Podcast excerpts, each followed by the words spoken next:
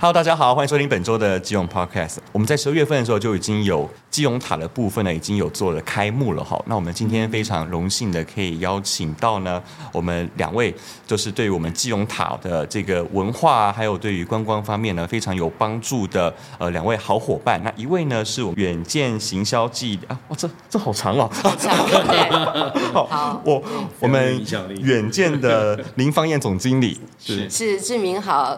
各位听众，大家好。是是，好，那另外一位是我们空书屋的策展人王腾崇先生。居民好，以及各位听众，大家好，我是 Samuel 王腾崇。是是，那其实我们还，我们那天在十二月份的时候也，也也像今天一样嘛，都是一个非常湿冷的一个天气。那其实市长一直都很推崇，就是说我们有室内的这种空间，然后可以做使用嘛。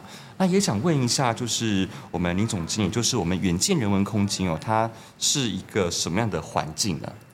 远见人文空间，我们自己是在我们的公司，我们公司在松江路跟南京东路交叉口那边。嗯嗯、我们在两千年的时候，其实高教授一直觉得台湾需要有一个有书香、咖啡香，因为他之前在丹麦的哥本哈根，他都觉得那个三百。三百万人的一个小城镇啊，嗯嗯嗯、他觉得大家只要进到一个咖啡的场域，然后里面有各式各样的书，嗯、然后大家可以浸润在那个场域里面，然后阅读一个下午阅读，然后他觉得这样非常好，所以我们在。我们公司那地方就有一个人文空间，嗯，它是一个很多你你时不时在里面就看到一些作家在那边写作，然后安安静静的，所以已经二十几年了。所以远见就是有一个人文空间在那个松江南京东那个很精华的地段。对，我有去过那边，我觉得那边感觉很舒服，而且东西很好吃。对，东西有有咖啡，有餐点，然后有书香，然后有办各式各样的活动。我们几乎在那边一整年下来办两三百场的那个讲座啊，课、嗯、程都有在那边办。是我记得就是前年吧，前年我们就是我们市长也有跟万安市长，那个时候他们还不是市长的时候，然后有去那边有露营这样子，我觉得哇，那感觉氛围很舒服，然后有茶有热饮，然后有一些餐点这样子，我觉得就是那里很棒很棒。对对对，林总经理在看到。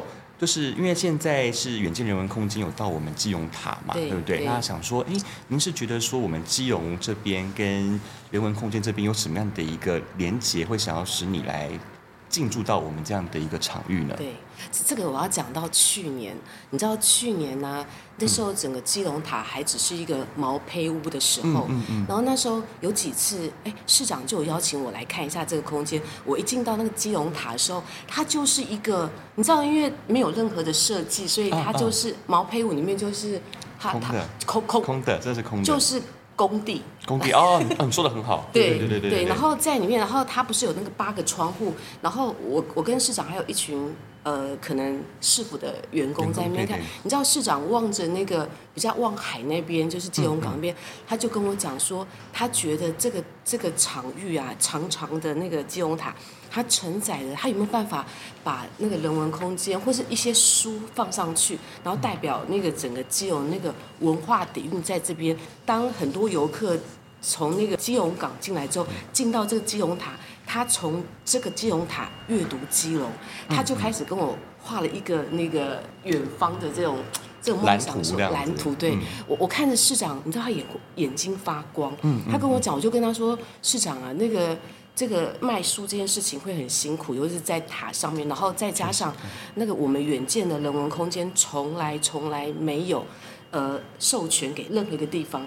全台湾二十几年来没有任何人文空间啊，这样子啊，对对对，所以基隆是第一个吗？第一个，第一个，真的也是唯一的，唯一的。哦，是是是是是，哇，对对对，天大的荣幸。他他有跟我讲这件事情的时候，当然我我跟他说啊，这个还要经过很长远的呃规划或是思考，因为其实还有政府还有一些标案，一定很多人对这场域是很有兴趣的，嗯。你知道市长是一个执行力非常非常强的人，他就跟我们讲说，他他在讲他梦想的时候，我觉得高希军高教授跟我们都被感动到了，嗯，所以我必须要跟志明说，这是唯一一个远见人文空间授权给基隆塔，全台湾第一个，也是唯一一个，哇，好感动哦，对，就想不到想不到可以。把远见拉来到我们基隆，然后有这样的一个那那想问一下，就是我们这边它会放很多的陈列很多的书籍嘛？嗯嗯、那它大概是什么样类型的书籍呢？我觉得市长在跟我们讲这件事情的时候，他不单纯只是书，书它其实是一种载体，它是一种传承文化的。我觉得市长他期待在里面有各式各样的活动跟展览活动产生。他跟我说，他希望妈妈带着孩子上来，他希望情侣上来，他希望游客来。所以我们的书。呃，所有的种类都书都有，不管是财经、企管，还有健康、人文，甚至心灵的、教育的，还有科学的、科普的。然后，所以你知道，远见天下文化，我们从零到九十九岁的书都有，什么小天下、未来少年、远见杂志、天下文化，甚至高到那种哈佛商业评论这种那个高端的财经气管的书，我们基本上都有。所以最重要是各类各类型的书。那我们在当中，我们也有陈列蛮多阅那个书那个呃基隆的文化的书。是，是。我们做到，我们又把好多好多有在。去陈述基隆，不管是历史啊、文化，还有美食的书，在里面都有看到。嗯，我们从十二月开始到现在，我我刚有跟志明分享，我们书籍，我们不是故意要贩售书籍，就是让大家看，可是大家看了就会想要带走。买，对对对，没错。我很意外，我那时候有去，我大概去了两三次有了。然后第一次是开开幕当天去的，然后第二次是我带女朋友去的。你看，哇，空间好舒服，就很多，其实很适合小朋友。我看我很喜欢它里面的设计，就是。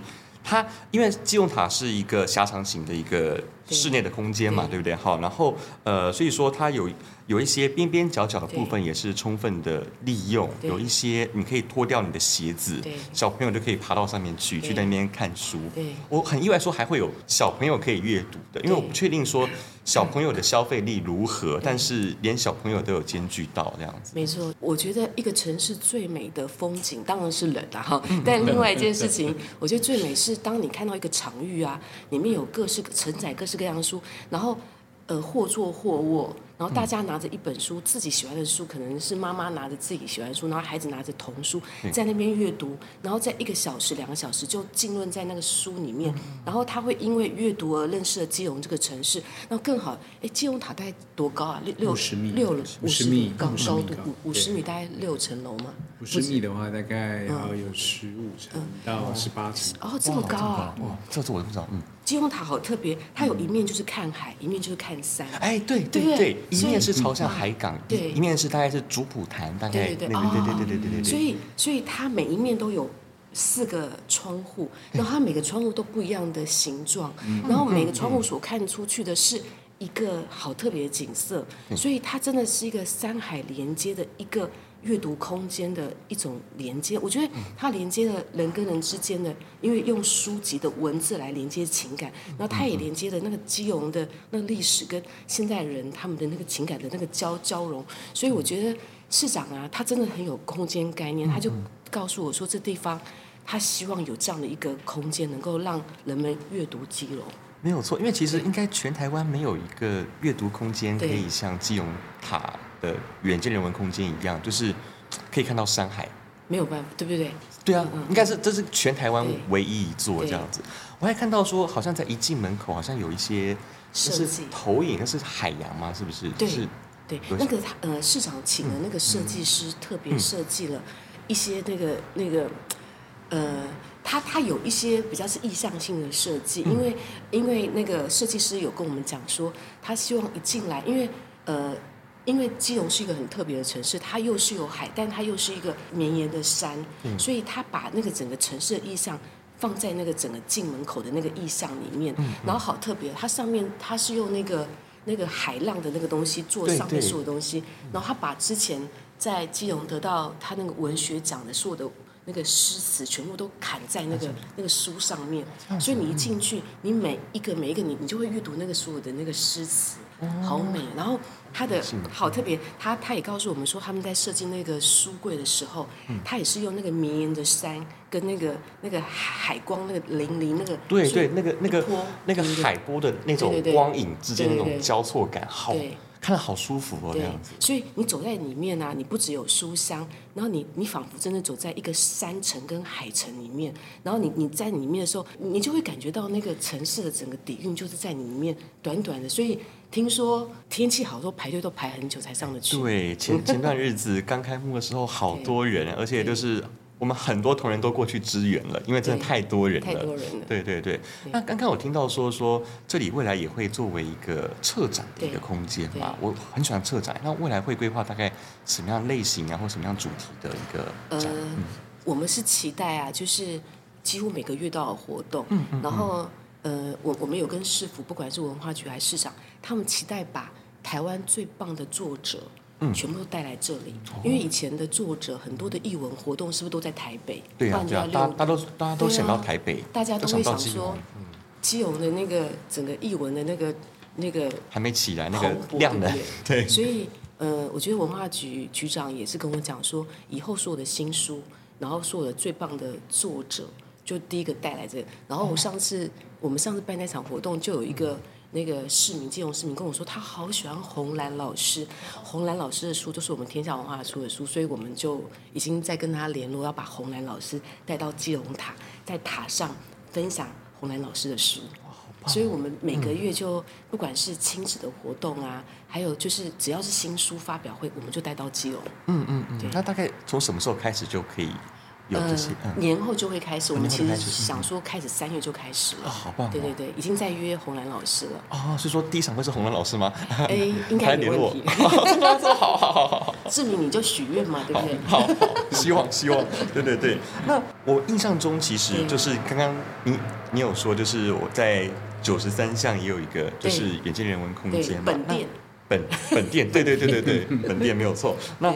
呃，它跟我们这个基隆塔这边的远见人文空间，它们两个之间的差别是在哪边？对，呃，因为远见人文空间毕竟它是在那个精华地段，所以它其实是有公餐的，嗯，嗯，就是它会有午餐轻食，然后有晚餐，然后下午都有咖啡跟。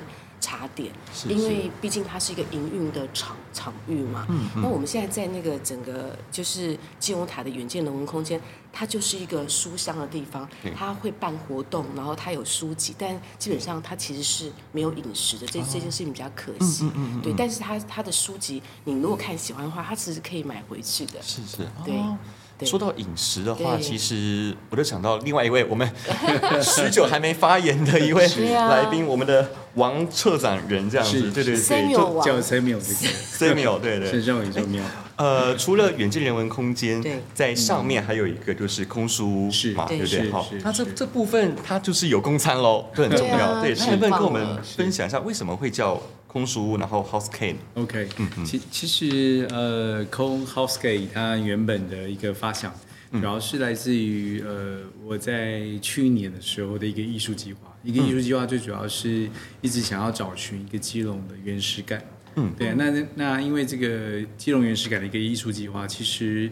我大概花了将近两个礼拜的时间，然后游走在呃基隆这个呃降雨量有一千四百毫米的一个亚热带雨林的山里面，对啊，只是为了想说，哎，驻足在基隆的时候，希望有一个企图心，能够做一个创作的一个作品，它就是一个空间。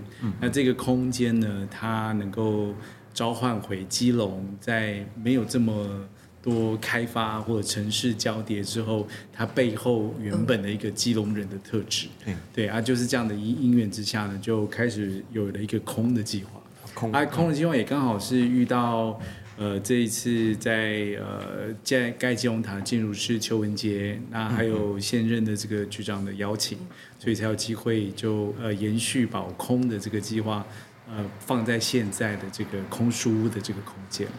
啊，因为刚好基隆知道市长，因为刚好也在推行阅读嘛，嗯，对，对，那那后来我就把我的艺术计划跟阅读的这个方向做了一个呃交集，嗯，所以这个交集呢，后来我就发现，其实我们我原本的艺术计划在找寻这个呃空的原始感的时候，其实我也一直在思考，就是有没有一个山上的空间，它可以成为呃阅读基隆的一个载体，对。对啊，所以。空就这样诞生了，它其实就是一个在山上可以阅读基隆载体的空间，所以我就叫它空。那空很简单，这个字其实可能一般人注意很容易注，但是不容易找到。嗯，但其实它只是在形容，呃，在呃一座山的名字，那就对，而且在山上有一个空间。那它刚好也反馈了，就是基隆就是跟台北不一样的一个地方。其实基隆它成为一个台湾重要的港口起点。那它也拥抱世界文明的文化，可是就在呃过去的时候，其实有一个非常大家看不见的设施，就是防空洞。其实基隆有六百多个防空洞，嗯对，啊，它为什么会这么多呢？在代表说，它过去在历史里面，它是一个 hotspot。对，不管是基隆啊，葡萄牙人到日本到美国来轰炸的时候，其实都大家对于基隆其实是一个非常重要的一个历史载体。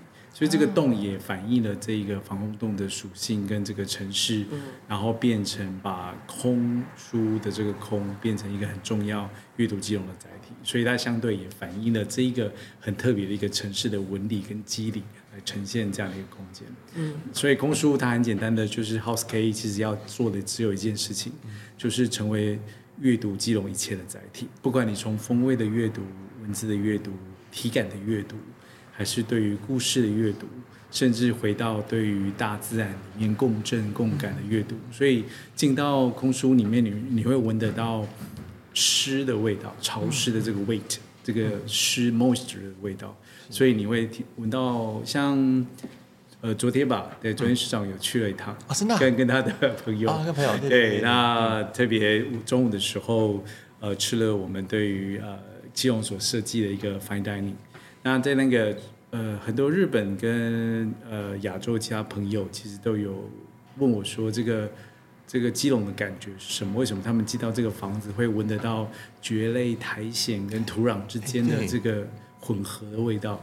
那其实很简单，就是我们做了两个礼拜的一个采集计划，把所有基隆能够感知雨水的植物都活的把它放在室内，变成一个载体。所以他们之后就会常年的在这个空的空间里面生长。是。那透过它的生长，反而能够让基隆进到空书的时候，它可以透过它的嗅觉跟视觉去阅读基隆。所以这也是一种书里面阅读的另外一个方法。对。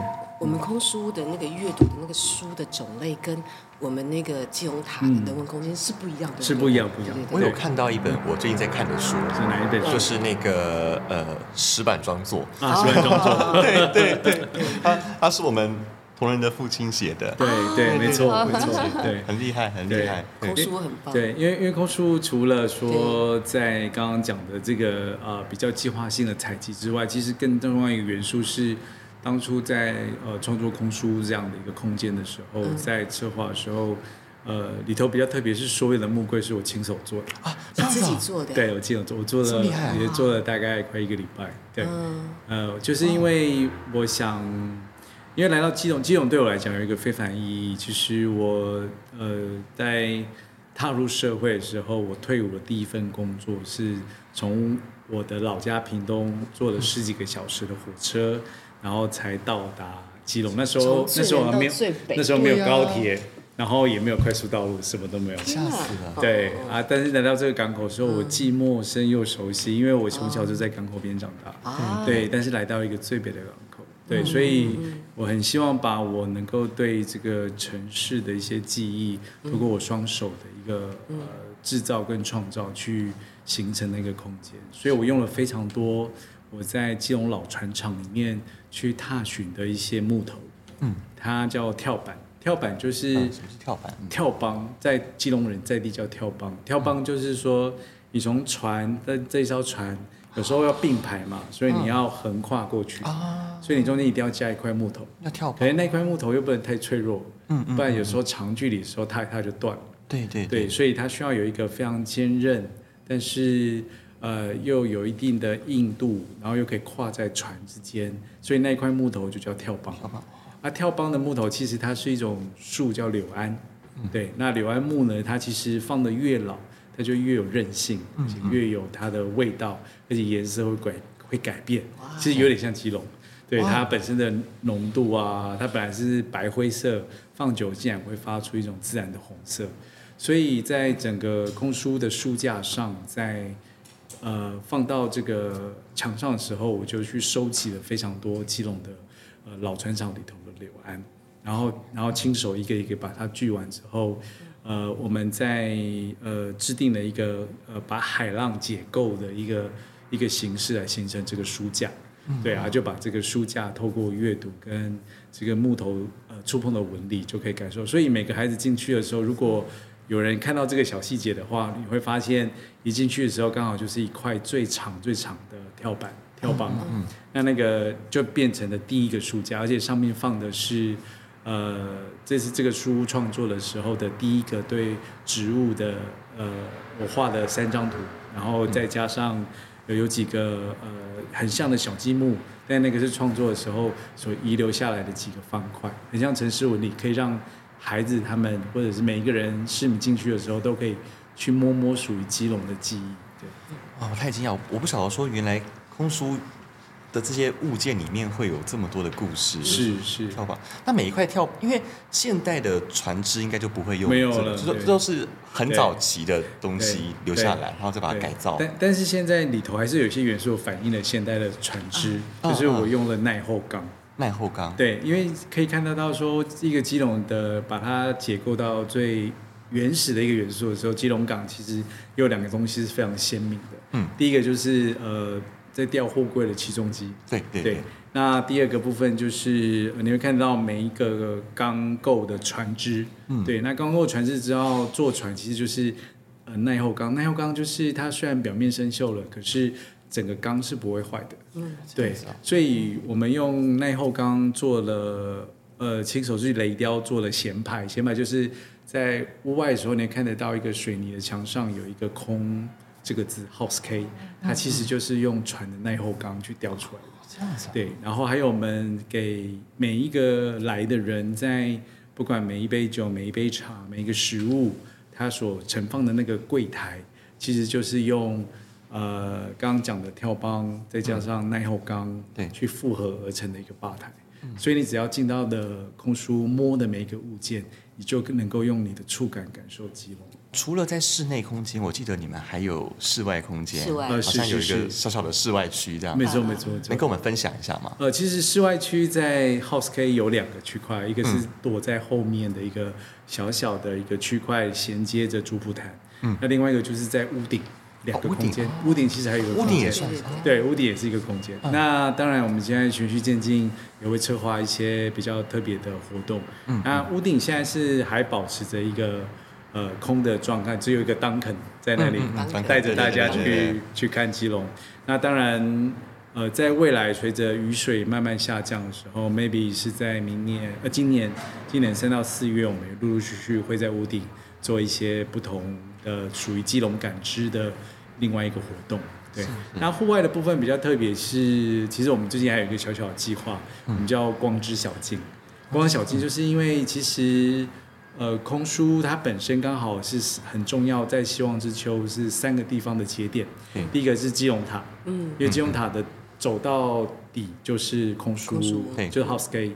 那 House K 之后，它旁边又是基隆人的信仰的这个主普坛，嗯，那还有就是包围它的是一个所有基隆人的记忆中正公园。对，所以我们最近希望透过一个光的计划的一个小径。嗯把这些所有的物件做一个传接，嗯，然后让每个人可以在夜晚的时候，从喧闹的城市，从基隆塔搭完之后，来了 House K 之后，他可以带着自己的记忆、跟光，还有森林，还有天空，跟港口的声音，慢慢沉淀，走一条步道，慢慢的回到呃中正公园的入口。又回到了城市，再回返回他的家。我觉得啊，这个 这像是在讲那个故事书的感觉。对，我我们今天这一集特别的有质感。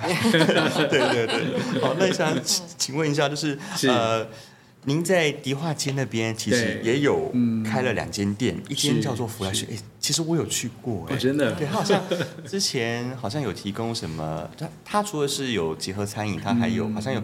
之前好像还有什么旗袍的可以穿着，对不对？是是是，对对对。他的所有的人都是穿旗袍，对对对，服务的人员很有趣。然后还有另外一间叫做呃发情吧的一个酒吧。那您是如何把这两间店的这个经验把它运用在我们嗯，其实其实这两间店呃，Flash 咖啡馆呃，我们其实它正确的读法叫加倍馆，因为它是延伸着过去。蒋渭水先生在整个大稻城过去的运动里面，呃，过去很多事情都是在加倍馆、咖啡馆里面发生的，嗯嗯，包含台湾的美术运动、台湾的人文运动，还有包含了呃我们过去许许多多呃很美的一些故事的载体，都是从这些地方发生。所以当初其实是我的内人，也就是我太太阮婷仪小姐，她呃过去她读完她的博士学位之后，她说她想要做一个咖啡馆。当然，那个咖啡馆是有点想要向蒋渭水先生致敬，所以他就开了大稻城的第一家咖啡馆，就叫 Flash。对，那过去也因为这个关系，其实我们对于台湾的呃，在从李春生跟陶德时代，呃，对于很多资源，还有台湾对于世界的贸易的这样的一个关系。就呃开始有了一些对于人文的想象，嗯，对，那也就是因为这样，我们才会觉得想要做呃 House K 空书这个题目，因为基隆港其实是过去接下来基隆要迎迎来清霸一百四十年，没错，对，那过去刘铭传在守的其实就是从呃大稻城往淡水跟往基隆的这两条路线。嗯，那这也是在过去很多人来到台湾的时候必走的一个大廊带。那这个廊带的时候，所以那时候有机会来呃测这个 House K 的时候，我们两个是非常开心的，因为这条廊带是台湾第一条铁路主起的一个路径。对，那也代表着基隆其实是很重要，是台湾很重要文明跟文化的一个起点的连接。那刚好我们把 House K 跟呃，Flash 还有发起八连成线的时候，刚好把呃一八八五年那时代的一个台湾的一个象征，跟对整个包含对整个中国大陆的一个连接，嗯、就在这一条廊带上就有机会透过这几个人文咖啡馆就做完一个串联。我在店内我有看到，在 House K 这边我有看到柜台那边，嗯，后面放了很多琴酒。哦，对，是有在对外贩售的吗？有，其实琴酒这个项目也蛮特别，因为琴酒，因为我们其实做任何事情都，呃，我跟内人都是从人文的东西去做发想。嗯嗯。那那菌很重要，因为琴酒其实它有两个很重要的历史，就是。呃呃呃，伊丽莎白女王在过世前，她的床头放的都是琴酒，嗯，啊，包含丘吉尔曾经也说过，琴酒其实拯救的呃英国人比皇家医生还多。对，那菌的来源特别，因为琴酒它本身其实是一个许许多多的草药蒸馏放在里头所形成的酒。嗯，那但是在台湾一直被低估，因为如果有机会你旅行到东京或者是到伦敦的时候，你会发现那里的 gin bar 非常的多，嗯，可是台湾却一间 gin bar 都没有，所以我们后来也开了台湾第一间 gin bar。哦，那它的原因很简单，其实呃，我内人是个医生，他是个外科医生，嗯，那他对于酒，其实他知道琴酒其实原本是在一六六二年荷兰医生发明来做呃治疗用的一种药。只是说医生都知道的，所以菌本身其实它是用杜松子蒸馏出来的一种酒。那过去是拿来治黑死病，也是拿来治呃很多的呃解热利尿功能，甚至很重要，它协助了东印度公司航行到全世界，因为它可以克服水土不服的问题。嗯，对。那过去就是因为这跟大航海的连接，所以我们就后来开了一家琴酒 bar，就是这这个 bar 的主题就只有一个题目，就是菌。对，对啊，所以我们也把这个元素带到了 House K，因为我们也希望说，呃，透过 gin 跟海港的关系连接。那 House K 里面你会看到很多贴着蓝色标签、有海色呃波光绚丽的珠光反映的那些瓶身的 gin，它其实是我们用海水去自己做的 gin。对，海水可以做 gin，可以可以。那我们主要是想要说，因为接下来我们开始就会做一些夜报的一些项目，那那些项目大概就会跟大家分享。既然要阅读气味，那如果有机会阅读基隆港这个港口的海水跟藻类，还有海洋生态的时候，它是什么样的气味？所以我们书架上有一区是海洋生态的书，可是我们也准备好，准备要去阅读海洋的清酒，也放在我们的。听到那个 Samuel 讲，我觉得很棒，因为我觉得空书真的是一个，它有味道，然后它那个空间会让你一进去都到感觉到另外一个时空，然后又听到他在讲是把整个基隆很很过去的东西都整个浓缩，他说的对不对？装它连对他把整个基隆装装装在这个 house 里面。对对对对，对。那那那我自己在这样，因为我们那一天的活动就是市长很很清楚，就是在基隆看见世界，让世界看见基隆。那因为我我们自己的那个呃基隆塔，它很多都是国际上的知名的那种好的书，所以不管是看世界或是看基隆，在这两个空间，它都在阅读，它完全呃。他他完成了一种阅读的仪式感，跟阅读的那个进到那个基隆里面。对，而且它是一个有高度的一个地方。是，还有一个它是有有高度，对，就说未来呃远见人文空间在策划的时候，也是就是会会作为说是新书发表的一个场域场域嘛，对不对？在这么有高度的一个地方，市长还有。建议我说，如果有国际大师来到台湾，就带他过来。我说要来我们基隆，太好了，让世界看见基隆。没错，没错，真的真的严格落实这句话。谢谢。不不过我个人是还蛮喜欢在远见人文完之后，又到好到 House K 两边的连接，因为两边刚好把基隆不同的属性透过阅读去做了一个呈现。没错，说我自己其实也在想，就是像我们平常在市政府上班。很忙，你知道吗？那如果说能够说礼拜四、呃礼拜三小周末，或是礼拜五晚上的时候，嗯、然后哎下班选择在一个离市区不远的一个地方，就就走路就可以到了。然后呢，下班这边哎看看书，很惬意的看书，然后可以看一下基隆的夜景。脱个鞋子，然后在那个窗边看一下基隆的夜景，然后再看看书。哎哎，看看到饿的话，都可以去上面的那个 house 上面吃饭，还可以在这 小桌对对对，可以小桌下。我觉得哇塞，很享受，就是因为基隆真的没有一个这么好的一个环境，而且其实它也不远，其实很近，马上的就是坐电梯上去，然后就去脱离了你原先那种生活的一种琐碎的感觉，对，觉得这种。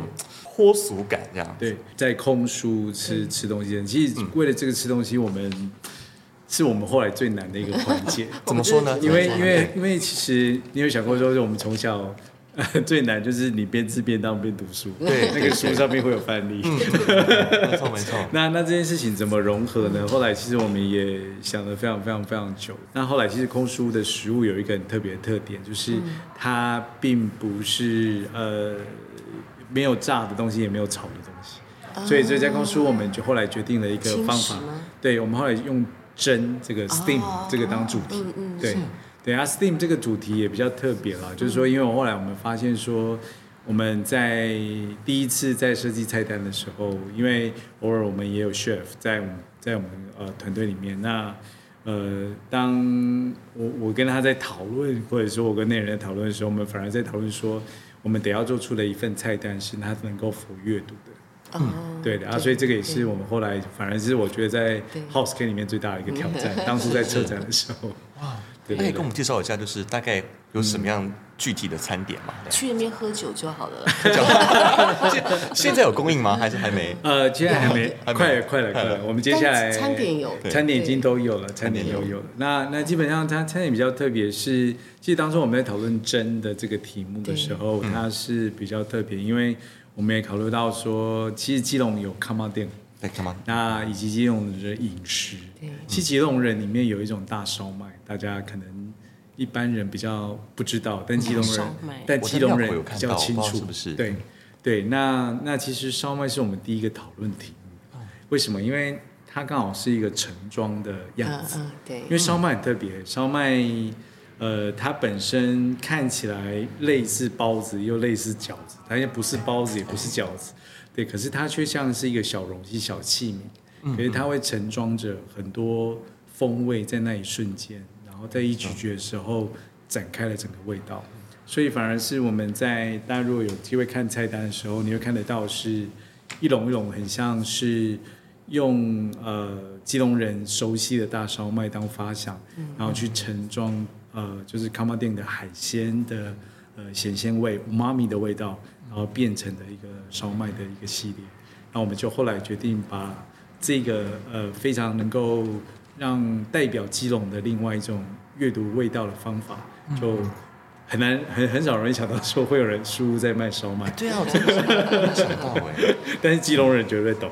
就是基隆人绝对知道为什么要卖烧麦，因为每个人基隆的孩子都有一个印象，就是哎、欸、吃了一个哇比别的地方大了烧麦。确实，就是我记得在港西呃在港西停车场那边，对对，那那边有一个在卖烧麦的一个阿伯这样子，对，就是你看到大热天，他就是会在那边大撑一个很大的阳伞那边卖，对对对，那个那个烧麦也是很有名。对，这个港口很特别，是基隆的，对对对，它是一个很特别。然后他也是我们找完说，哎，好像它跟阅读书籍也不大冲突。嗯嗯嗯。那也很有趣啊，也是因为这样，后来我们在书单的 list 里面，对就特别开了一个跟食物有关的。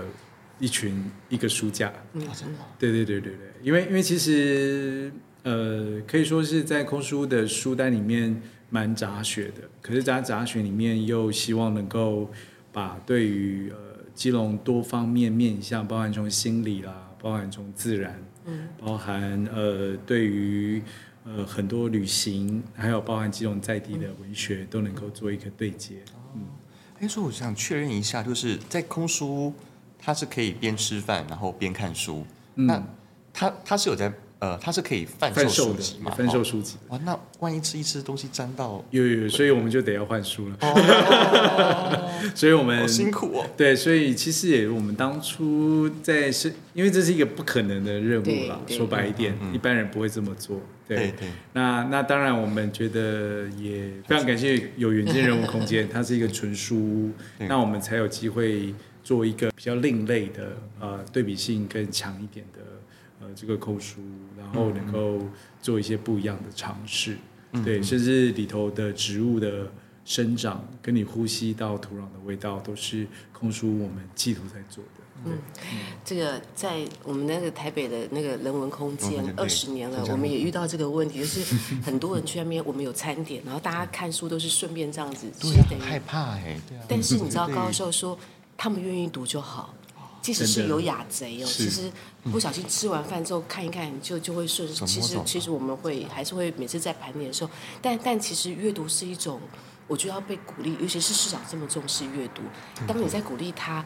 你知道，有些时候一边吃饭一边阅读，有些时候他就把东西吃进去也读进去了。对，所以我们在这件事情当中，我们完全的开放。其实有些时候在我们那边，有一些读者真的从早到晚就是一杯咖啡坐八个小时。哇，真的很厉害！读了好多本书，你知道那些书的，书的那个，装到他脑袋里面去。对对对，而且我们全部都新书，我们并不是图书馆的书。嗯，我们能认同刚刚方一姐所提的这个部分，因为其实像空书从刚开幕到现在，大概已经迎来快呃，但撇开试营运不谈，正式开放，正式坐在那里，大概有一万快八千多个人经历过空书空虚。这些都是坐在那里的，这么短的时间内是很多。我们后来其实应接不暇，对我还印象深刻，因为有几次周末我去探望一下同事经营的状况，那其实哇，他们真的很辛苦，忙进忙出。但但我觉得很很棒的一件事情是，我发现在呃停留下来吃饭的人，他们竟然都也有人买了非常深的生态学的书啊，太好了，对。嗯，那而且他们非常开心，是他们才可以在这个地方跟植物亲近，对然后理解基隆原始感。可是他又同步可以去阅读到，呃，有一些质量的书籍。那所以我想想，其实这也是回到，呃，刚刚就是方怡姐提到，就是生活跟阅读这个关系。嗯嗯。对，那我觉得这个是反而是我觉得在这一次，呃。在整个金融塔的两个这个阅读空间里面，我观察到的一个现象也蛮好，就是怎么样真的让阅读进到生活。对，不然你去书店，其实说真的，大家也是就站着看。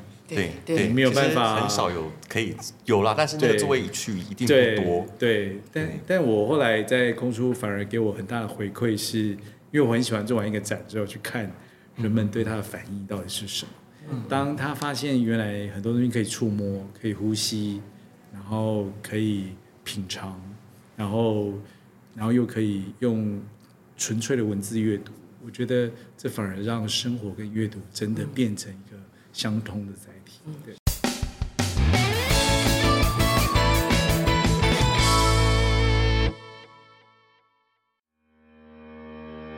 由文化局与远见杂志携手打造的远见人文空间，位于基隆塔四楼，将成为基隆重要的阅读人文中心。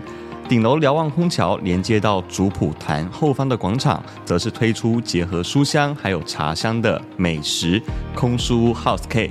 融合了文化餐饮，并用身体的五感来阅读基隆，让人沉醉在其中。我们也相信，在未来，远见人文空间还有空书屋能够串接基隆的文化与观光，在基隆看见世界，让世界看见基隆。基隆 Podcast，我们下期见，大家拜拜，拜拜，拜拜，拜拜。